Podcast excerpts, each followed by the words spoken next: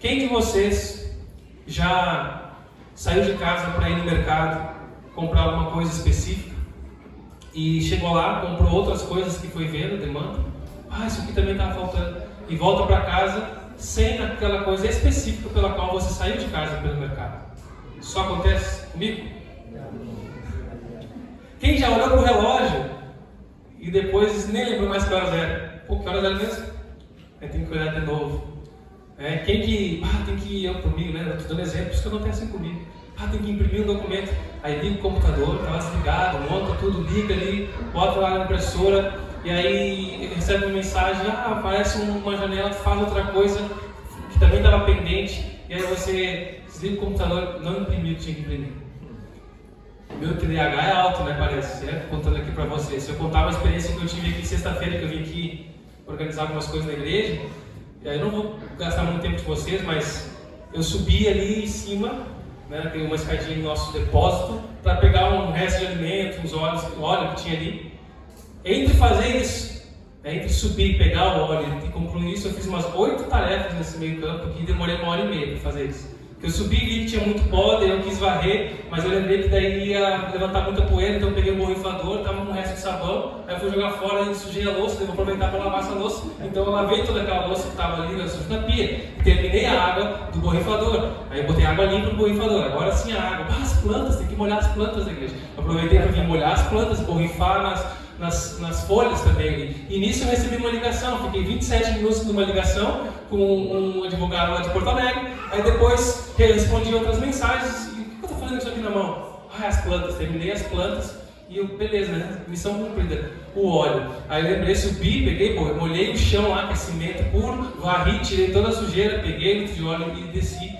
E aí demorei uma hora e meia para pegar esse óleo. Aí eu acho que eu preciso de uma terapia também. Mas em outras proporções, acredito que a gente todos passam por esse tipo de situação. Eu tenho uma mais forte para contar para vocês, mas vou poupar, vou guardar para contar no GC. Essa foi punk, essa foi punk.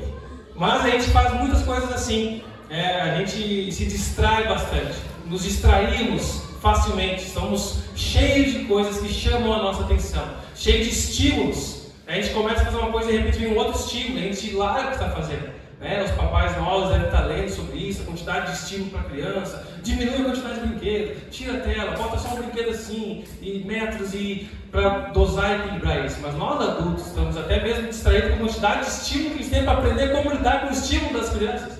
É uma coisa doida. Abra sua Bíblia no Evangelho de João, capítulo 4.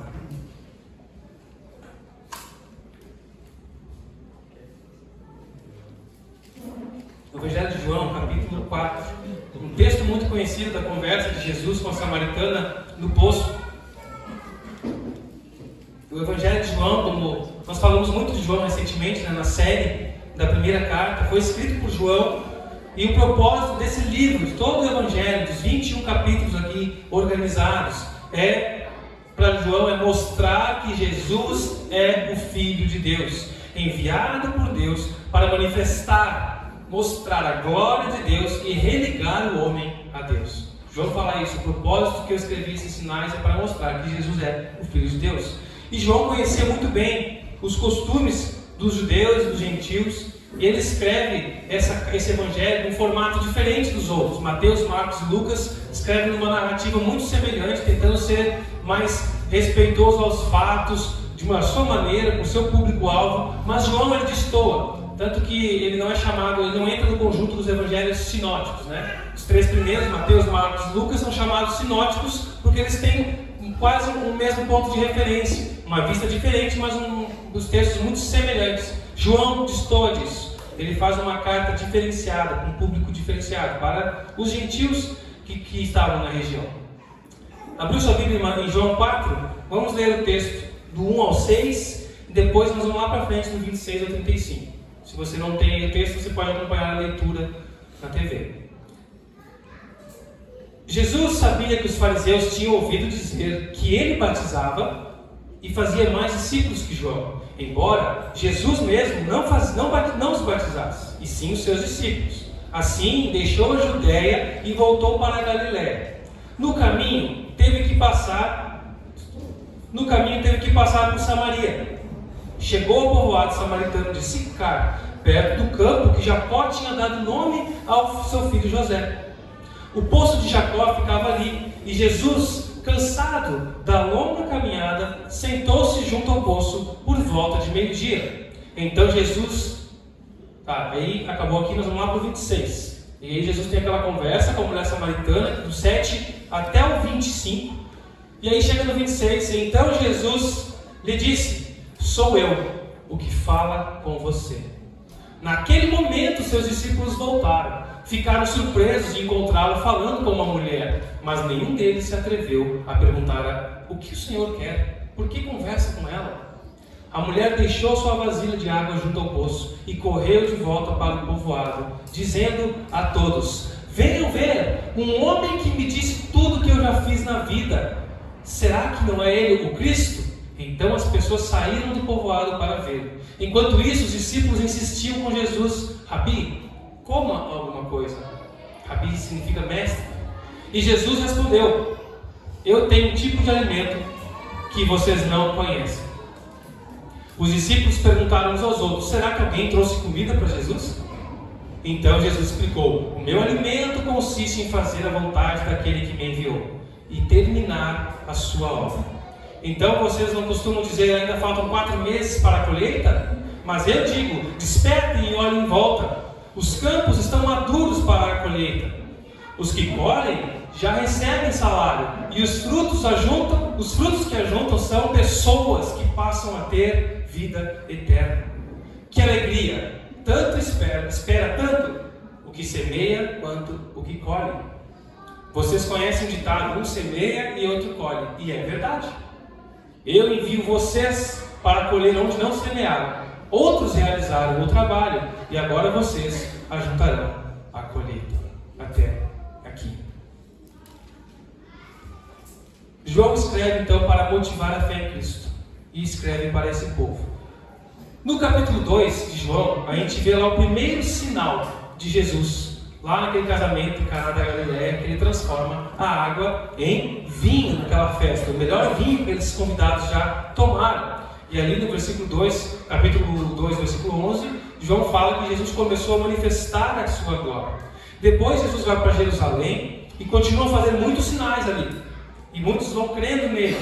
E João vai relatando isso logo no início já do capítulo da sua carta. E aí no capítulo 3, João conversa com Nicodemos, aquela famosa conversa, né? Na calada da noite, escondidinhos, em que João pergunta, ah, mas como que eu faço para nascer de novo? E Jesus fala que não tem como, é o vento do Espírito que sopra que você nasça de novo. É necessário que você nasça de novo e que o Espírito sopra para onde quer. E aí ele vai falar sobre se arrepender, sobre crer em Jesus. E o versículo mais conhecido, talvez, da Bíblia, né? Depois de o Senhor meu pastor nada me faltará. Que é, porque Deus amou o mundo de tal maneira que deu o seu único filho para que todo aquele que nele crê não pereça, não morra, mas tenha vida eterna. E aí então Jesus, depois do capítulo 13, João chega no capítulo 4, vai narrar essa conversa com a mulher samaritana. Só que Jesus está aqui, o texto vai nos dizer logo no início que Jesus está na região da Judéia. E ele quer ir para a Galiléia, outro lado. Deixa eu ver se eu tenho um mapa aqui para localizar vocês. Aqui é a região do mar Mediterrâneo, tá? nós temos lá em cima Itália, aqui Turquia, Iraque, o Egito, e nós vamos olhar para essa região de Israel, bem aqui no finalzinho do, do mar Mediterrâneo. Vamos dar um zoom nessa região aqui. Jesus está na Judéia, aqui embaixo, nessa região, e ele quer ir lá para Galiléia. E para ir para lá ele teria que passar pela região de Samaria, para voltar para Galiléia. João, aqui no versículo 9, nós não lemos, mas se você observar, ele faz um comentário muito interessante. No versículo 9 ele diz que a mulher ficou surpresa quando Jesus foi conversar com ela. Afinal, ele era homem e foi conversar com ela que era mulher, ele era judeu e ela samaritana. Como é que você faz isso? E João comenta mais à frente, né, que os judeus não se davam com os samaritanos. Por que, que tinha essa rixa entre judeus e samaritanos? Por que, que eles não se davam? Será que é que a gente fala às vezes, ah, tem uma rixa entre Barbosa e Garibaldi, ah, entre Rondon e Marco Polo, ah, entre Inter e Grêmio. Que rixa há entre os judeus e os samaritanos? Os judeus se consideravam puros, sangue puro. Nós somos descendentes de Abraão, sangue puro. Nós só nos relacionamos aqui da nossa linhagem, não casamos com os de fora. Nós mantemos a pureza sanguínea do povo de Deus. Nós somos o povo escolhido por Deus. Né? Só que é, é isso na teoria, porque eles se misturaram com outros povos, os caras pulavam cerca, tinha de tudo que era mistura com escravos. Então, na teoria, eles se mantinham puros.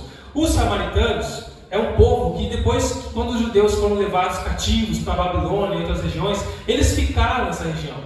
É, os povos que do, dominaram os judeus deixaram alguns naquela região.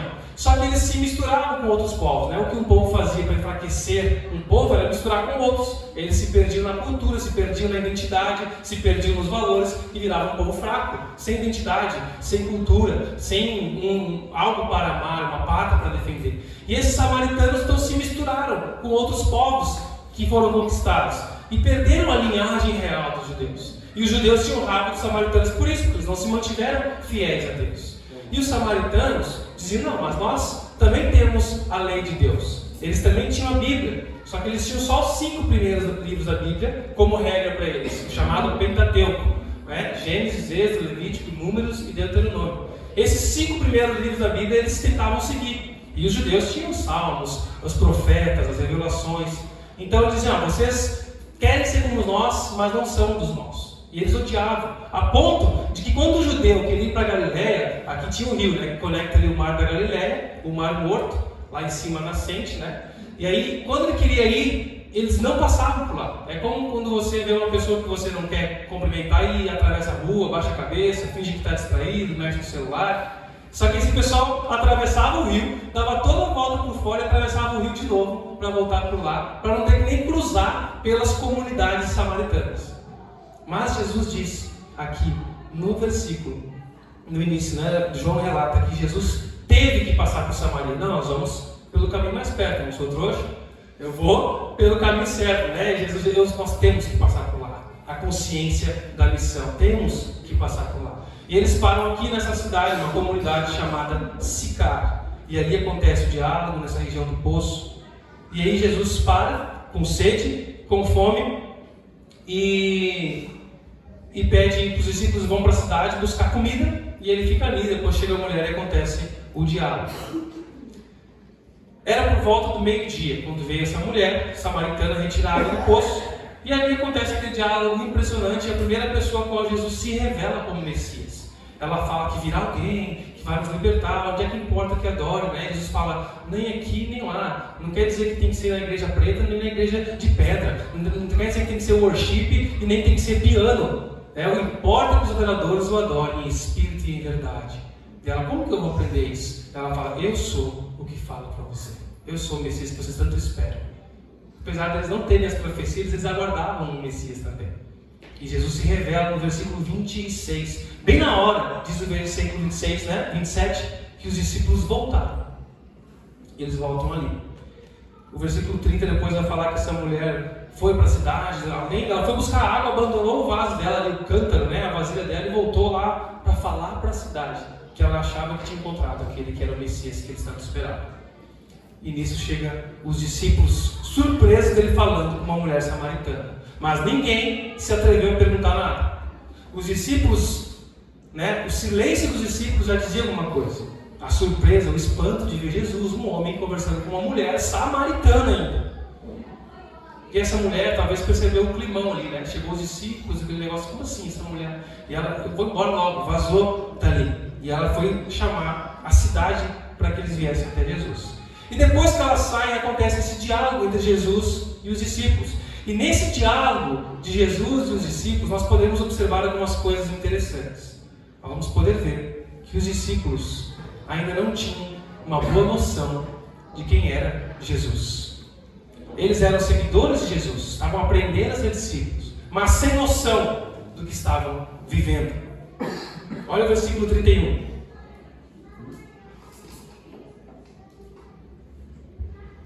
Enquanto isso, os discípulos insistiam com Jesus: Rabi, coma alguma coisa.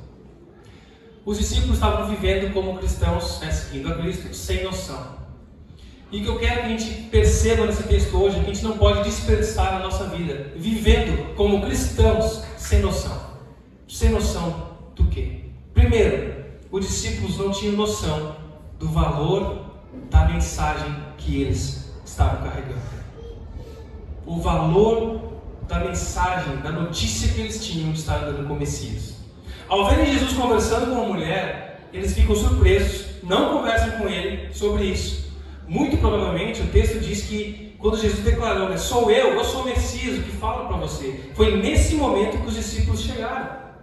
E eles, naquela ânsia de falar, vamos lá até o Messias, e Jesus sempre amenizando, dando calma, né? E eles, calma, tem um momento certo. E ali Jesus se revela como Messias. E eles ignoram aquela revelação, aquele momento que Jesus diz quem ele é e se preocupam com a comida. Olhem para isso, versículo 27 mostra que eles chegaram nesse ponto. E eles não deram prioridade ao que realmente importa. Não deram prioridade ao que realmente era importante. Eles priorizaram a comida física. Chegaram até Jesus e a primeira coisa que eles fazem é oferecer comida para Jesus. Nós sabemos que devemos ser educados, né? Se eu chego com comida e tem uma pessoa ali que estava com fome, eles sabiam disso, eu vou oferecer comida. Mas eles ignoraram o fato de Jesus se revelando como Messias. Nós sabemos que devemos alimentar o corpo também. Mas e a alma? Como temos alimentado? Quantas vezes nós nos esquecemos da importância das palavras de Jesus? Se ele estava revelando aquilo e eles tinham dúvidas sobre isso, por que não exploraram aquilo? Como assim, Jesus? Como vai ser? E a ânsia pelo que realmente é a prioridade. Como assim Jesus é o Messias? É o enviado? Que momento isso vai acontecer? Eles ficaram constrangidos por uma circunstância cultural de Jesus estar falando com uma mulher samaritana e disfarçaram, ah Jesus, quer comer? A trouxe comida. Mudaram o foco. E quantas vezes a gente faz isso? Nos importamos com tudo o que não é prioridade na nossa vida. Quantas vezes o lazer e o conforto é resposta para os nossos anseios, mas dura pouco e nós continuamos ansiosos os discípulos estavam confusos. Né? E se vocês me conhecem, sabem que eu não sou religioso naquele quesito de presença de culto, ficar cobrando as pessoas que presença de culto. Para mim, estar presente no culto não é sinônimo de uma vida em, harmonia com Deus. Mas eu creio que uma vida em harmonia com Deus leva a uma presença só que não é sinônimo. Eu sei que muitas vezes a pessoa falta, está com alguma dificuldade. Eu estou tranquilo, porque eu sei como está o coração deles. Mas me preocupo às vezes com pessoas que estão às vezes vindo todos os cultos, mas com o coração fechado. Talvez. E esses discípulos estavam invertendo as prioridades. E nós também invertemos prioridades. Trocamos outras coisas qualquer. Ao invés de virmos cultuar e buscar a Deus na comunidade, na família. Ah, hoje eu estou muito cansado. E o cansaço pega às vezes, e é necessário cuidar do corpo. Eu falo disso com cuidado, porque eu vivi em época e ainda existe lugares que dão tanta ênfase nessa religiosidade de bater cartão no culto, de não, tá, meu filho está doente, não interessa, vai para o culto com o filho doente mesmo, mas o tempo está ruim, você é uma criança assim. Não, vai lá, tenha fé em Jesus. Às vezes é uma hipocrisia, porque de, de forçar a pessoa a estar nesses ambientes. Mas por outro lado, não devo, não, devo, não devo deixar de falar da importância de nós considerarmos prioridade estarmos juntos no culto ao Senhor, de vivermos juntos, termos ligação, nos relacionarmos, buscarmos ao Senhor na adoração comunitária, na oração comunitária, no convívio como família. E o culto moderno, hoje, com, é, com a modernidade das igrejas, vira o último quesito. Ah, deixa eu ver, né? a gente marca um evento, ah, se eu não tiver nada, eu vou. Não diz, não, eu vou. E se aparecer outra coisa, eu vou, porque eu já marquei um compromisso. Eu tenho um compromisso com a minha família em buscar o Senhor juntos.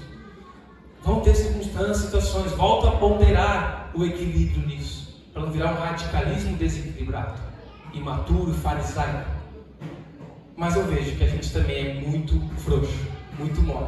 Qualquer coisinha, ah não, não vou. Ah não, hoje eu espirrei três vezes, já é mais que normal, então acho melhor eu ficar em casa. Ah não, olha só, olha a variação, caiu 5 graus. Olha, vai, vai esfriar. Timora na serra, vai esfriar. Timora é uma região de frio, vai esfriar no dia. Estava 3 graus da manhã, 3 graus às 7 horas da manhã, né, Alex? Vocês estavam aqui sexta-feira de manhã, 3 graus. E hoje está 33 graus.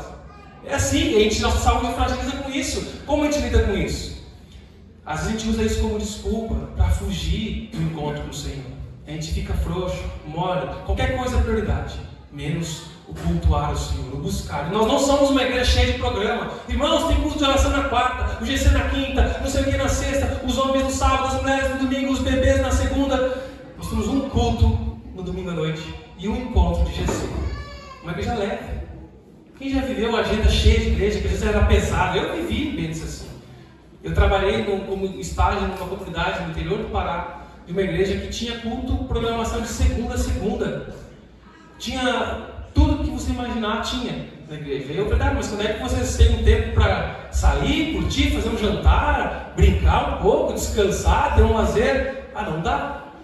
E aí o pessoal tinha que ensaiar de tarde, tocar de noite, no outro culto tinha isso. Era uma, uma, um, drenava a pessoa. Não era um relacionamento com Deus aqui. Infelizmente. Porque aquilo não tirava a pessoa do ambiente da igreja. Como é que ela ia se relacionar com os colegas de trabalho, com os colegas da escola? Ser luz, sal e luz no mundo, se ela não saía da igreja. Agora nós vivemos uma época de outros temas, não queremos nem entrar na igreja. Não, eu já, eu já fui ontem na oração, então não preciso do culto. Parece que gente tem uma vez por semana. E eu percebo, e agora eu falo com muito temor, que nós estamos correndo esse risco como igreja, disso virar uma cultura nossa como rocha. Dois anos de igreja, já percebo. Em momentos que se a gente tem qualquer atividade, no sábado, no domingo, a frequência de culto cai. Ah, já fui ontem. Essa é a minha impressão. E eu falo isso com medo, porque eu não quero ser um legalista aqui. Mas a gente parece que a gente, ah, já estou bem com Deus, já servi ontem, né? A gente teve o galeto lá, hoje não. Eu não estou falando pensando em ninguém, estou falando em coisas que eu percebo em geral, nós como igreja, irmãos. Tem visitantes aqui e eu respeito vocês, todos que nos visitam. Estou falando para quem é rocha, para quem tem um compromisso com a igreja. E para você também que está sendo incomodado pelo Espírito Santo. Deixa Deus falar no seu coração. Onde está a prioridade do seu compromisso? O que é prioridade para você? Às vezes até o ministério se torna mais importante do que ouvir Jesus. Não, eu tenho que estar lá, eu tenho que ir. Eu faço, faço coisas para Jesus, mas não tenho vida com Jesus. É muito fácil de sair de um lado, de um extremo para outro, e não viver equilíbrio. Deus nos chamou para uma vida plena, para desfrutar das bênçãos que Ele nos dá, compartilhar da vida, da natureza, dos recursos, ter uma vida leve, que desfruta das coisas de Deus, mas no compromisso com Ele, para o que Ele nos chamou. Não seja um cristão sem noção da prioridade. Por que isso que eu falo isso? Porque eu até saí um pouco do que era, me perdoe, mas tive que falar, me Nós somos nós muitas vezes não, nós não, não nos preocupamos com o principal: ouvir as palavras de vida eterna que Jesus tem para nós. Quando Jesus falou, Jesus deu uma chamada na chincha toda aquela multidão que estava seguindo ele, né? E às vezes gente fala assim: não, mas tem que ser amor, não seja duro com as pessoas. E Jesus pega e é bem duro. Vocês que não abandonam a família, vocês que honram mais o pai e mãe do que a mim, vocês que enquanto vocês não odiarem pai e mãe, vocês não vão ser meus seguidores. Vocês me seguem porque eu estou dando comida para vocês. A hora que acabar a comida, vocês vão parar de me seguir. Jesus foi duro, em outras palavras, mais ou menos isso. E muita gente deixou de seguir Jesus naquela hora. Porque Jesus não quer que você desperdice a sua vida. Cara, você está me seguindo para quê? Por que, que você está vindo aqui sendo religioso assim? Deixa de ser trouxa, está gastando tua vida. Está tão enganado quanto está no mundo, às vezes. Ele dá real para aqueles seguidores dele. Eu não quero seguidores, eu quero discípulos. E aí ele olha para os discípulos e fala: E vocês? Não querem ir junto com eles? E os discípulos falam: Senhor, para onde iremos? Só tu tens as palavras de vida eterna. É Jesus que dá vida. É Jesus que tem as palavras que saciam a nossa alma, a nossa angústia, as nossas crises, a nossa dor, os nossos problemas. É com Ele que nós conseguiremos resolver da melhor maneira ou conviver com eles da melhor maneira. Só que a gente esquece a prioridade, o valor dessa mensagem que nós temos, o valor dela. Não percam a noção do valor da mensagem que Jesus tem para você. Que Jesus quer usar irmãos na sua vida, canções, a palavra dele, quer te. Nós lemos no início do culto, não é do agrado do Senhor que nós soframos, é do agrado do Senhor nos fortalecer. E Ele criou meios para isso. Uma comunidade, uma igreja, irmãos, a oração, é da vontade do Senhor nos fortalecer, é do agrado do Senhor. Deixa Ele feliz nos fortalecer. não perca a noção do valor da mensagem que você carrega. Segunda observação, não perca a noção da missão que você recebeu. Não seja um cristão sem noção da missão que recebemos. Versículo 34. Jesus explicou ali para os discípulos: O meu alimento consiste em fazer a vontade daquele que me enviou e terminar a sua obra. Os discípulos chegaram a pensar que outra pessoa tinha vindo dar comida para Jesus. Será que alguém veio dar comida para ele enquanto a gente estava fora daqui? Como na maioria dos diálogos aqui, primeiro com Jesus, as pessoas não entendem, né? Como assim nascer de novo? Como assim esse, essa água que não acaba? As pessoas, a gente demora um pouco a entender, né? Porque Jesus vai fundo, ele quer que a gente pense. Ele não dá a resposta pronta, ele quer que a gente pense. E aí os discípulos começaram a pensar sobre isso. Mas o que o mestre Jesus estava falando para eles dizia a respeito da missão de Jesus. Ele veio para fazer a vontade do Pai e realizar a sua obra. Jesus esteve satisfeito por ter falado para alguém quem ele era. Eu vim aqui numa missão, eu sou Messias, eu me revelei, porque eu vim para revelar agora do Pai. E eu me revelei para essa mulher quem eu sou, que eu sou Messias. E aquilo satisfez Jesus. Não estou dizendo que Jesus perdeu o apetite, aquilo saciou fisicamente dele, apesar de eu crer que isso acontece, pode acontecer. Jesus o satisfaz tanto em momentos que aquela fome, aquele desespero pelas nossas necessidades físicas são amenizadas, supridas. Isso acontece quem jejum já experimentou isso. Dá uma dor, dá uma vontade, mas depois passa, porque você busca a Jesus. Então não é necessariamente, não estou dizendo que necessariamente porque o texto não dá respaldo bíblico para isso, para eu afirmar que Jesus foi saciado e perdeu o apetite. Tá? Não dá para afirmar isso nesse texto. Mas sim, Deus supre as nossas necessidades. E Jesus, percebendo aquilo, porque ele estava cansado da viagem, estava com sede, ele podia ter chegado no poço, sentado ali, ah, eu estou cansado, estou vindo lá da Judéia, caminhei um monte, agora vem essa mulher aqui, pô, me dá um pouco de água aí. Tomo minha água, depois eu falo, eu vou lá em Samaria, eu prego para vocês, eu tenho amanhã, eu tenho tempo ainda, vou ficar mais uns dois anos aqui, depois a gente, eu falo. Não, eu tenho uma missão, é mais prioridade do que eu tomar água. É eu falar para essa mulher onde ela encontra a água da vida eterna. Eu abro mão das minhas necessidades para suprir a necessidade eterna de alguém. É isso que está acontecendo aqui. É isso que está acontecendo aqui. Ele podia ter pedido a água para a mulher samaritana e depois da resposta dela ter conversado. Mas logo ele já aproveitou aquele gatilho dela e fez uma pergunta para ela e, e, começou um diálogo ali e ficou até feliz, satisfeito. Chegaram os discípulos: Quer comida? Não, eu estou realizado, meu pai. A missão de Deus para nós, irmãos, não está em ponto ao final da linha, mas no caminho que Ele nos leva a trilhar. A missão de Deus para mim e para você não está no ponto ao final da linha, mas no caminho que Ele nos leva a trilhar. Isso nos faz abrir os olhos para onde estamos indo. Se meu objetivo é só subir e pegar um óleo, beleza, resolvo isso rapidinho. Se meu objetivo é ir lá em Bocaçaves e entregar um quilo de alimento lá, uma cesta básica, e ou lavar um porão, beleza, eu volto. Mas não, no caminho para lá eu tenho algo que Deus quer. Numa conversa no carro, num diálogo com um irmão, numa conversa com um morador. Deus, a missão de Deus não está no ponto ao final da linha, mas no caminho que Ele te leva a percorrer até lá. Nós temos que estar atentos, não perder a noção da nossa missão. E eu falo com isso que é um desafio para mim, que vem da área das exatas, que sou meio pragmático, que gosto de checklist. Faço checklist e eu quero pã, me dá um ok. Então se eu tenho um objetivo, eu foco no objetivo. Muitas vezes o objetivo de Deus para mim não é o que eu escrevi, é no que eu vou viver até lá. Não, o objetivo é fazer a leitura de famílias. Vamos fazer o retiro da igreja, não importa, vamos focar. Não é. Tem um caminho percorrendo até lá que Deus quer que a gente amadureça, cresça, sofra, amadureça e aprenda antes de executar o retiro. Então o caminho de Deus para além de um ponto ao final da linha. É um caminho a trilhar com Ele. Esses discípulos perderam a noção disso. E estavam distraídos. Porque quando a gente cumpre a vontade de Deus no caminho, Deus nos satisfaz.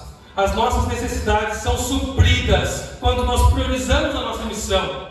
Vai chegar alguém com comida na mesa. Deus vai suprir o teu copo d'água. Deus vai suprir os teus boletos,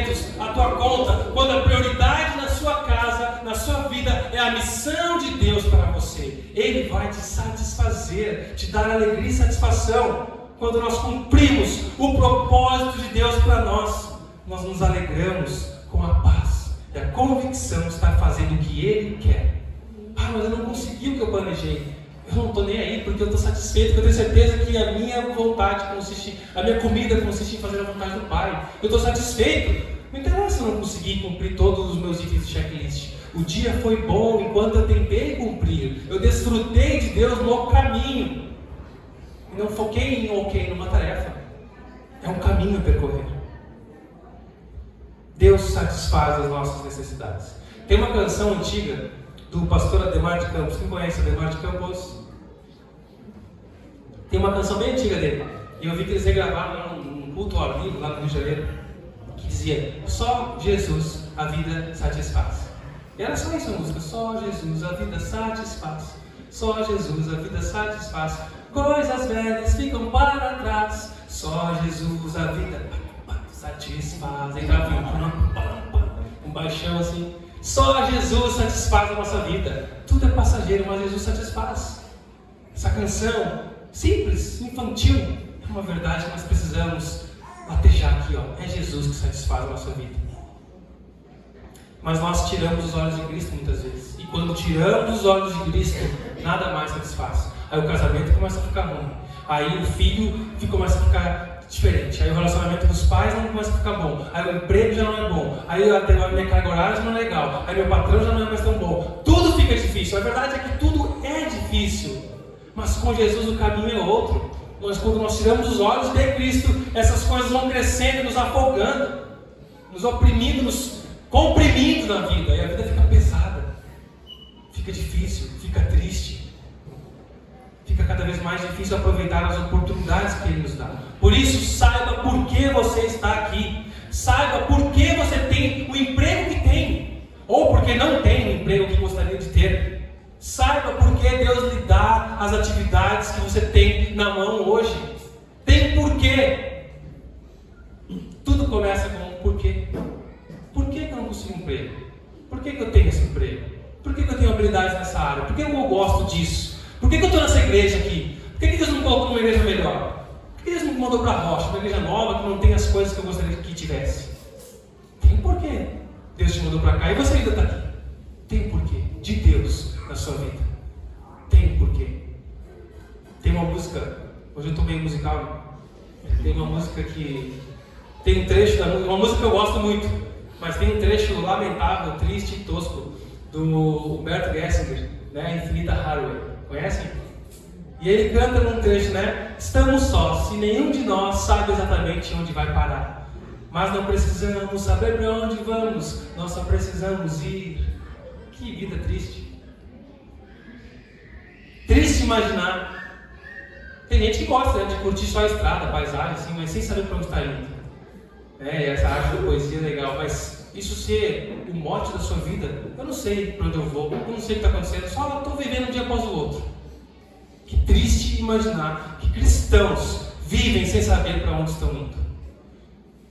Não se preparam para isso no caminho. Pessoas que, como disse o compositor nessa mesma música mais à frente, né, a vida é mais confusa que a América Central. Não desperdice sua vida, meu irmão. Entenda a sua missão. Comprometa-se com ela e você jamais perderá a oportunidade de agradar aquele que o recrutou aquele que deu vida, que o resgatou e quer te usar, quer te, te usar para ajudar outros a serem como ele, resgatados para a glória de Deus e para a nossa alegria. Jesus tem as respostas e a paz para os maiores questionamentos da humanidade. Ele traz o amor, o descanso ao coração inquieto. Ele traz a calma ao coração ansioso. Cristo satisfaz. E Ele torna-te capaz. Só Jesus a vida satisfaz. Qual é a tua missão de vida? Qual é a missão de Deus? Tenha noção da sua missão. Não seja um cristão sem noção da missão. Versículo 35, nossa terceira observação. Não seja um cristão sem noção da visão espiritual. O versículo 35 diz: Jesus está falando, né? Vocês não costumam dizer que ainda faltam quatro meses para a colheita? Mas eu lhes digo: despertem e olhem em volta, os campos estão maduros para a colheita. Não percam a noção espiritual. Tem um autor, um teólogo já falecido, comentarista bíblico, que ele diz que a terra boa para a agricultura é muito escassa na região da Palestina. É um lugar cheio de pedras, muito rochoso. Quase nenhum outro lugar do país se podiam ver campos de trigo como na região de Sicar. Essa região de Sicar era privilegiada no, no, na sua terra. Em nenhum outro lugar, dado a sua geografia, se poderia ver campos de trigos grandes. E Jesus está naquele ponto estrategicamente. Tinha que passar por ali. E ele fala isso. E aqui, mais uma vez, né, ele fala que faltavam Faltava um tempo para colher, faltavam quatro meses para a colheita. E Jesus disse: Ergam os olhos e vejam, os campos estão brancos, maduros, prontos para a colheita. Eu acho que mais uma vez a cabeça dos discípulos começa a dar um nó. Como assim? Eu estou olhando aqui, não está pronto para a colheita, coisa nenhuma. Você está dizendo que está branco, pronto para a colheita, os campos de trigo.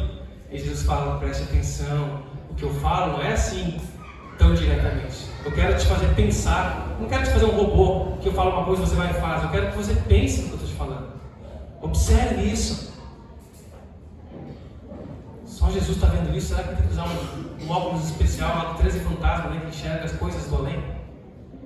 Jesus estava falando para eles olharem com olhos espirituais, olharem para os samaritanos que estavam se aproximando deles. Essa mulher foi lá no dessa cidade, pessoas estão vindo prontas para a colheita.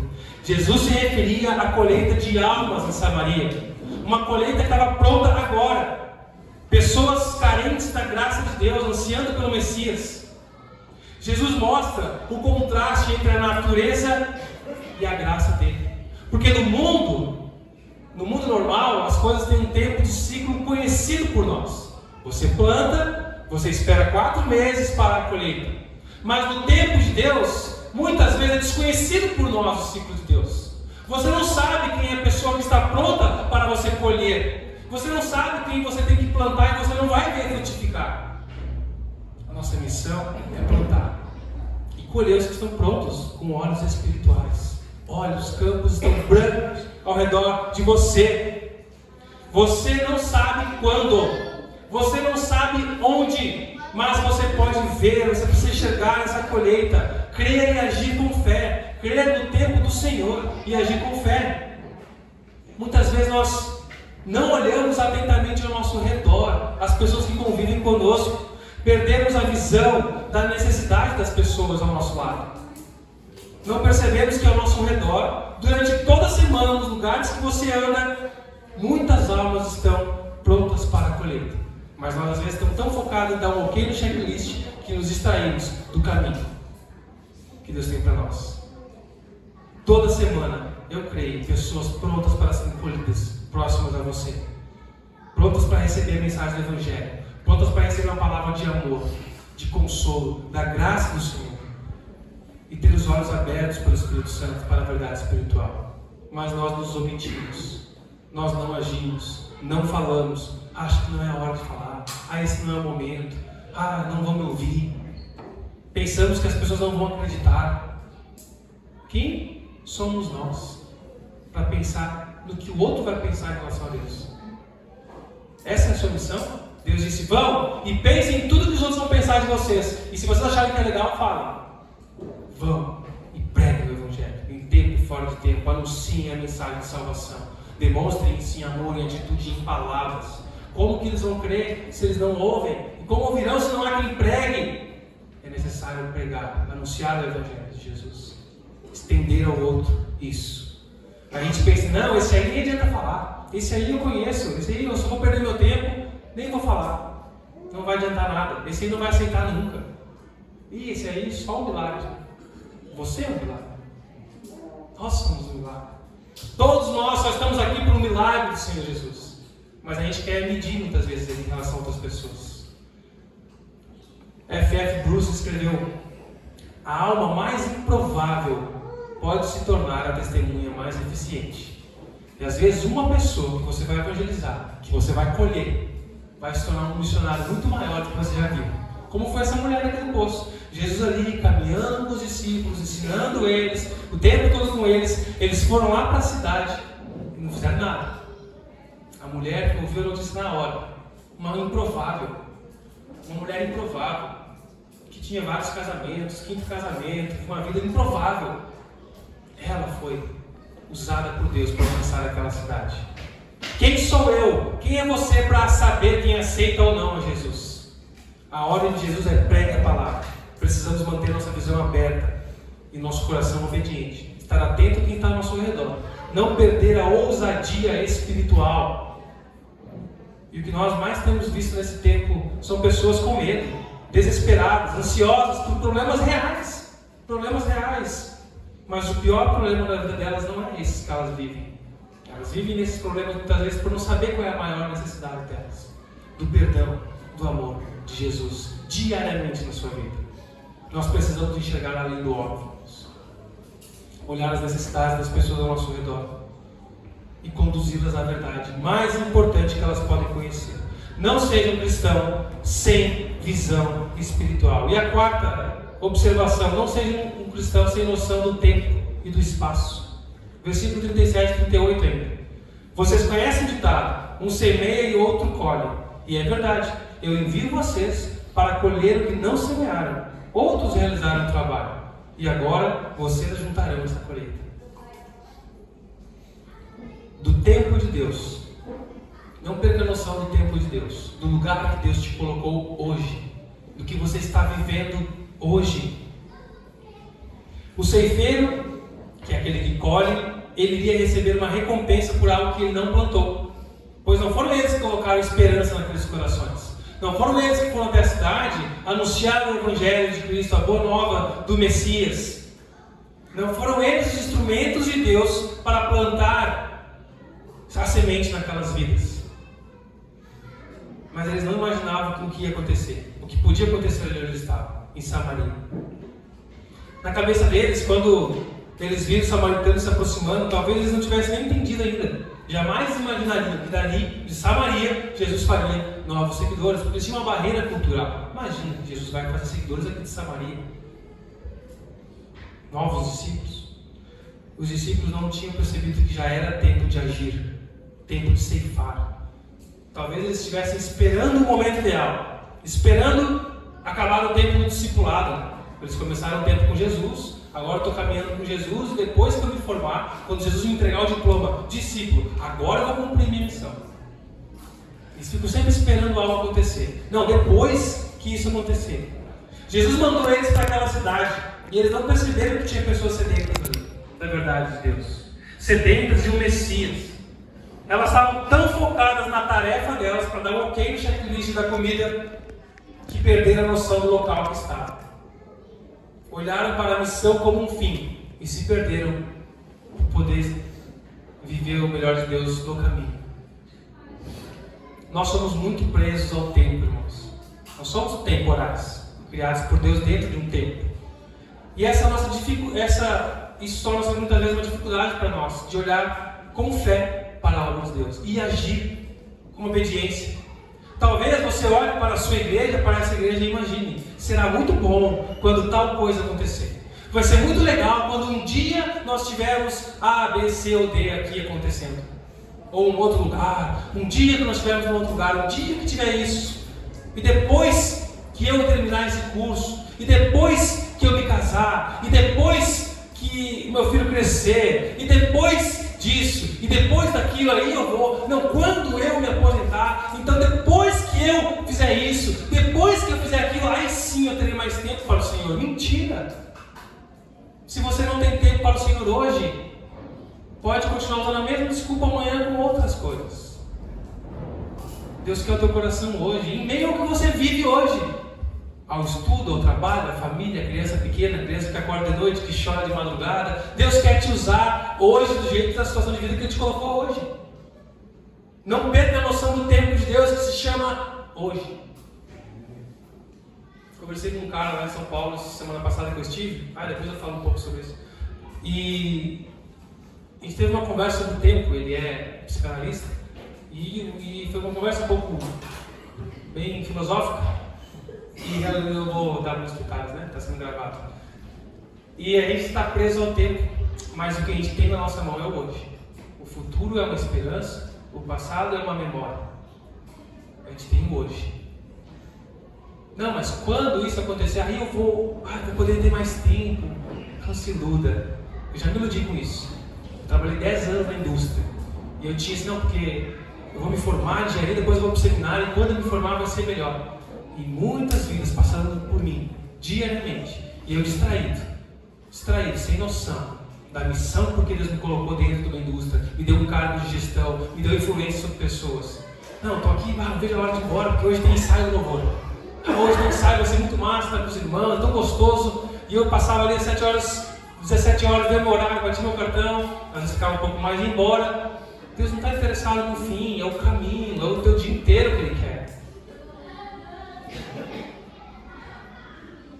E a gente se distrai demais, irmãos.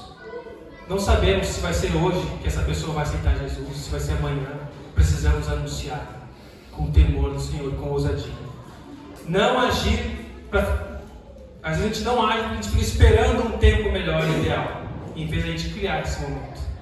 Deus nos manda trabalhar hoje e aqui, com o que temos nas nossas mãos agora. Precisamos colocar em prática o que aprendemos. Se você tem negligenciado o serviço no reino, está pecando contra Deus. Não só, e eu não falo só de servir na igreja, estou falando de viver onde Deus te colocou, na missão que Ele tem para a tua vida, a tua família, a tua profissão, a tua vocação. Talvez você diga, eu quero evangelizar, eu quero falar de Jesus, mas primeiro eu tenho que ler toda a Bíblia, estudar mais, conhecer mais. Não. Se você crê no Senhor Jesus, se você ama a palavra dele, você não é um reptiliano, como já falei aqui. Você é filho de Deus. Você tem a divina semente, a presença do Espírito Santo, que te capacita a viver o que Ele tem para ti. Fale, fale do que Jesus fez na história, na cruz. Anuncie o Evangelho. Fale do que Ele fez na sua vida. Estamos muito distraídos, achando que o campo missionário, missões na África, na Ásia, na Europa pós-cristã, se você, né, o James que semana passada falou essa frase aí, me veio na mente agora. Todo cristão ou é um missionário ou é um impostor. Todo cristão ou é um missionário ou é um impostor, porque você está em missão. Deus te deu uma missão. Só que a gente se esquece muitas vezes. Ficamos perdidos. Temos uma visão geográfica muito limitada. Precisamos do Senhor Jesus para abrir os nossos olhos, nos dar ousadia. Olha para onde você está agora. Olha para onde você está hoje. Não perca a noção do tempo e espaço que Deus te colocou. Esteja atento às pessoas no seu local, na sua casa, na sua igreja, na sua turma da escola, na sua faculdade, no seu trabalho, na sua empresa. Pessoas que Deus colocou no seu caminho. Um cliente nunca é só um cliente. Um fornecedor nunca é só um fornecedor. Um patrão nunca é só um patrão. Um colega nunca é só um colega. Um vizinho nunca é só um vizinho. São pessoas portadoras da imagem de Deus, ainda que distorcidas pelo pecado, ansiando pela mensagem que pode aproximar elas do Senhor mais uma vez. Plante sementes para outros colherem. Colha o que outros plantaram. Trabalhe para o reino de Deus. Abra os olhos espirituais. Não perca a noção do tempo e do espaço onde Deus te colocou. Obedeça hoje. Vamos concluindo. Quero chamar o pessoal do louvor já para se posicionar. A mulher samaritana, ela voltou e falou do Messias. Falou com temor. Se expôs. Aquela mulher tinha uma vida, uma vida muito rejeitada pela sociedade. Um padrão de vida que a sociedade rejeitava. Os piores pecados rejeitados pela comunidade. Ela não teve vergonha de quem ela era porque a mensagem que ela carregava era mais importante de quem ela era. E ela anunciou a mensagem do Messias. Ah, mas eu tenho que primeiro acertar minha vida, corrigir, parar de ser assim. Confesse os pecados a Jesus, fale que lute com isso, mas anuncie a mensagem daquele que pode te transformar para transformar outros. Não tenha medo. Existe uma frase atribuída ao mesmo pregador batista que falou do impostor, Charles Spurgeon, que ele diz: Evangelismo é um mendigo dizendo a outro mendigo onde encontrar o pão. Ah, eu não sei evangelizar. Você está comendo do pão da vida? Você está se alimentando de Jesus? Então fale onde você encontrou isso. Ah, mas a minha vida ainda está suja, eu ainda ando nos trapos, eu ainda tenho, estou fedido. Fale para outros que precisam do mesmo alimento que você. Enquanto Jesus vai te curando, te limpando, te lavando nesse caminho, evangelizar é falar onde encontrar não é mostrar que você é o exemplo. Olha o que Jesus fez na minha vida, você vai na sua passarela. Olha o que Jesus fez na minha vida, olha minha empresa, minha família, olha meus filhos, olha só, eu deixei de fazer isso. Evangelismo não é sobre o que Jesus fez em você, é sobre o que Jesus fez na história, na cruz, para que você tivesse acesso a Deus e para que outros tivessem a Deus. Portanto, não sejam cristãos sem noção, sem noção do que Deus fez na sua vida e quer fazer na vida de outros por meio de você, igreja, por nosso meio. Em João capítulo 6, versículo 35, Jesus diz: Eu sou o pão da vida. Quem vem a mim jamais terá sede, jamais terá fome. Quem crê em mim jamais terá sede. É Ele, não é você que vai sustentar a vida das pessoas. É o pão divino. Você tem que falar quem é, onde encontrar, anunciar. E claro, um processo de caminhada muitas vezes com as pessoas. Nós sempre temos, sempre temos que estar caminhando com alguém, caminhando com outros que nos ajudam e outros com os quais nós ajudamos. Discipulado é isso. Não é um diploma que você recebe, é um caminho que você anda com Jesus. Você conhece Jesus? Você conhece os feitos de Jesus? Conhece o poder de Jesus? Conhece a obra redentora de Deus? Teve algum dia a oportunidade de ouvir e entender que você é pecador, sujo, separado da glória de Deus, mas pela graça pelo amor de Deus por nós, pela bondade dele, para a glória dele, ele envia Jesus para morrer no seu lugar, te substituir, para ressuscitar e te dar nova vida para a glória de Deus Pai. Creia nisso. Se você crê,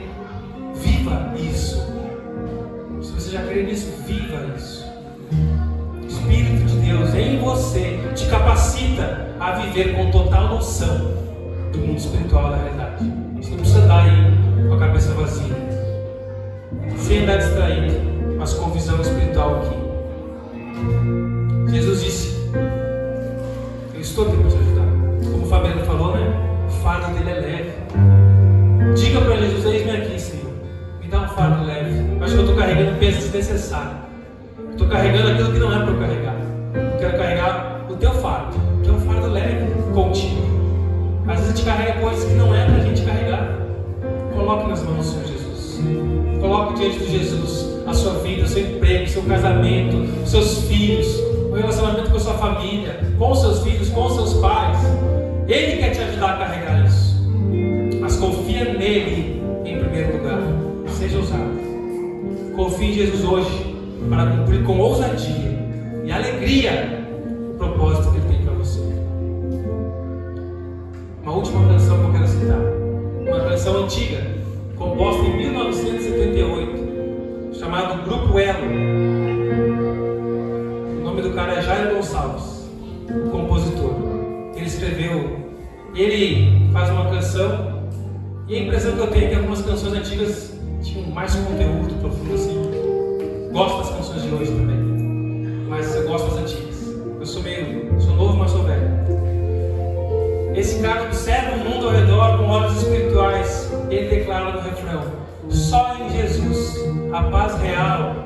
Pude encontrar. O seu amor experimentar. Me entreguei a Cristo e da vida eterna vou desfrutar.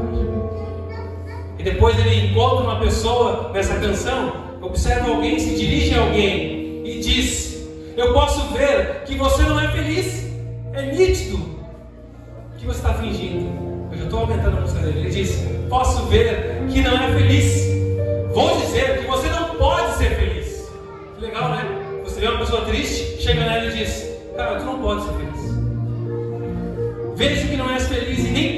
feliz se continuar a procurar em vão, em caminhos que não trazem a solução, mas só em Jesus.